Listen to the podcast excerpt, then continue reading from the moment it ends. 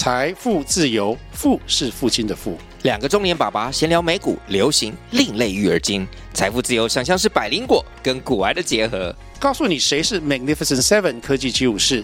你该买瘦瘦比双巨头吗？从马斯克到泰勒斯，从华尔街到好莱坞，我们都追得上。新的一年听新的 Podcast，让我们一起财富自由，富是父亲的富哦。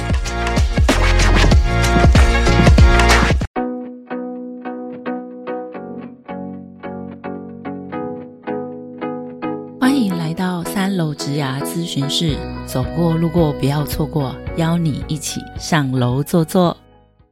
没想到节目一开始就有干妈赞助，感谢本集节目录音设备由流浪到红毛国的杰西卡友情赞助。虽然现在杰西卡的 Podcast 还没有问世，不过相信在不久的将来，他也会一起开立节目频道，到时候也请大家多多支持喽。嗨，大家好，我是 J。这一集呢，想来跟大家聊聊，可能认识我的朋友，或者是可能追踪三楼职涯比较久一段的时间的楼友们，可能会知道，其实我最近这一年从人资的领域转换跑道去当了猎头。身边很多人可能会好奇，因为这可能也不太像是一个寻常的举动，因为一般来说，蛮多猎头是。可能做了一段时间以后，其实目的是为了想要进 in house 做 HR，或者是可能就想要有不同的发展。那比较少人的确是从人资的领域进到猎头。那其实一开始呢，是因为我觉得自己也算是蛮喜欢 HR 的，也累积了一段时间的经历。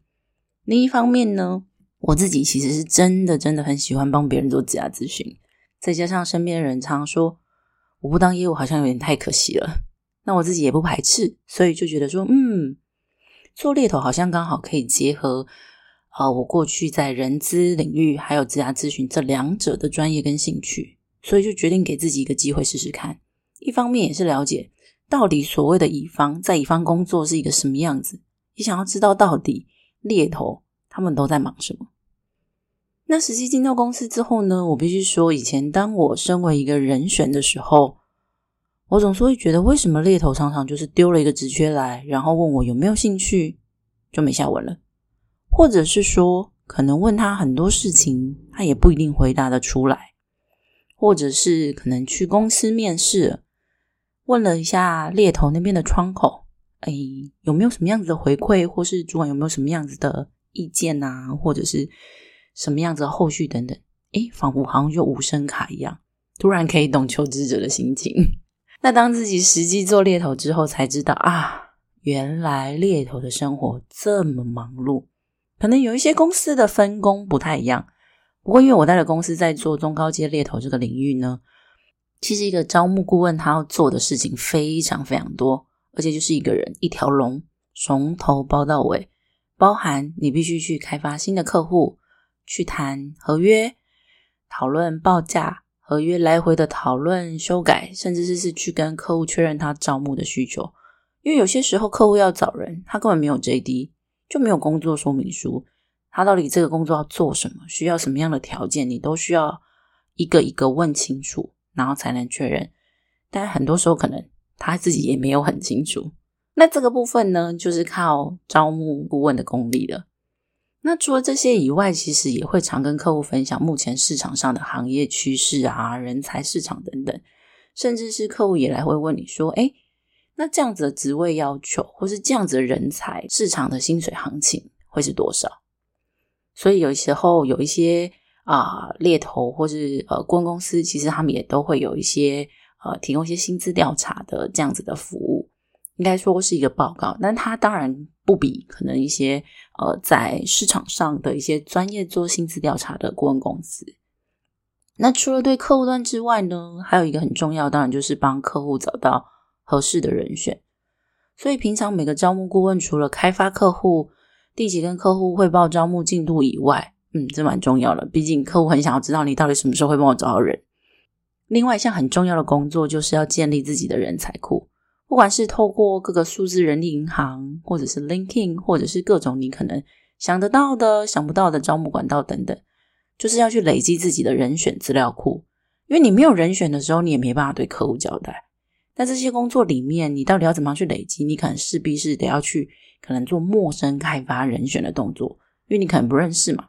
那你可能还需要去面试，还要确认他的期待需求，他到底想要找什么样的工作，想要多少的薪水，在意什么？比如说他有没有一些地点的限制啦，或者是可能有什么样行业他不去等等的，再来帮他们没合合适的工作。甚至是遇到像我这种，其实我以前在当人选的时候也是蛮挑的，就是可能有顾问问我说：“哎，这个工作有没有兴趣？”或者是说：“嗯，那个机会聊聊。”嗯，我觉得好像也还好。所以其实不是说每一次每一个顾问他在接触人选的时候一定都会很顺利，毕竟要了解双方的需求跟期待。重点是他还愿意理你，还愿意回你讯息，那你还要帮忙筛选跟美很，本身就不是一个容易的事情。那身为一个猎头顾问，到底？他怎么样用最短的时间达成任务？那真的就是看个人的能力了，包含你的时间管理、风险控管，甚至是你招募选材的策略、客户关系维护，还有客户开发技巧等等。那当然就更不用提你所有的工作记录，也还都需要记录在公司的系统里。毕竟，因为这些都是公司的资产。后来久而久之，发现其实在一个招募顾问的一天当中，他真的是有太多的事情要做。在线上偷偷跟大家说。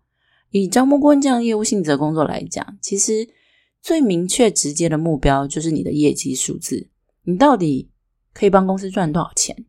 可是，一个招募顾问他的 KPI 当然不是只有业绩，还有非常非常多累积而成。毕竟你要有业绩，这背后的努力可能是有很多堆叠出来的，包含你需要开发多少客户，要打多少通电话，面试多少人选，推荐多少人给客户等等。其实这就跟一般公司里负责招募的 HR 很像，可能都有类似 KPI 设定，只是可能你被盯的频率还有被盯的强度的差别而已。因为在企业里做招募的 HR，其实要面对的客户就是所谓的用人单位、用人主管。那当他们很缺人的时候，也是会有各种关心，关心你为什么还找不到人？诶，为什么都没有人要接我们的 offer？诶，为什么都没有人要来面试？所以当自己体验过猎头人生之后，我就明白了。为什么以前常常猎头好像没花太多心思在自己身上？为什么常常记不得我曾经说过的话、我的期待或我在意什么？甚至是有时候第一次可能花个半小时聊过之后，剩下的就都是丢纸，却问我：“哎，你有没有兴趣聊一聊？”没有的话，可能就没下文。毕竟一个很现实的情况就是，猎头收费的对象是客户，是公司本身。对人选来说，他根本没有收你半毛钱。所以，当一个猎头他比较偏重在客户端，其实也是合理的。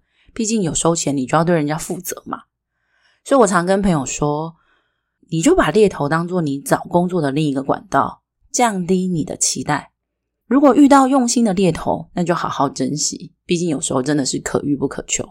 当然，其实也鼓励大家，就是可以主动的联系跟你自己觉得比较合拍的顾问。询问职缺的进度，或者是问问看说，哎，最近市场上有没有什么合适的机会？你有考虑想要动，想要换工作？毕竟日理万机的招募顾问手上，他们可能同时负责十几个职缺，同时在线的人选也可能有几十几百个。有时候忘记你呢，真的不是故意的。所以你自己想到的时候，可能就可以去刷一下存在感，提醒一下对方，哎，还有你这个优质人选存在。有时候说不定刚好就有一个适合你的机会出现。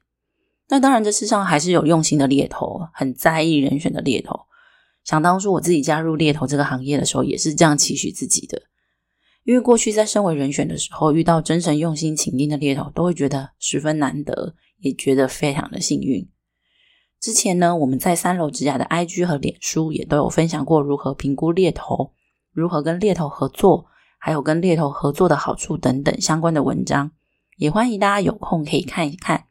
如果有任何问题或心得，也都很欢迎跟我们分享。希望今天这一集可以让大家对于猎头有更多一点的认识。那我们就下次见喽，拜拜。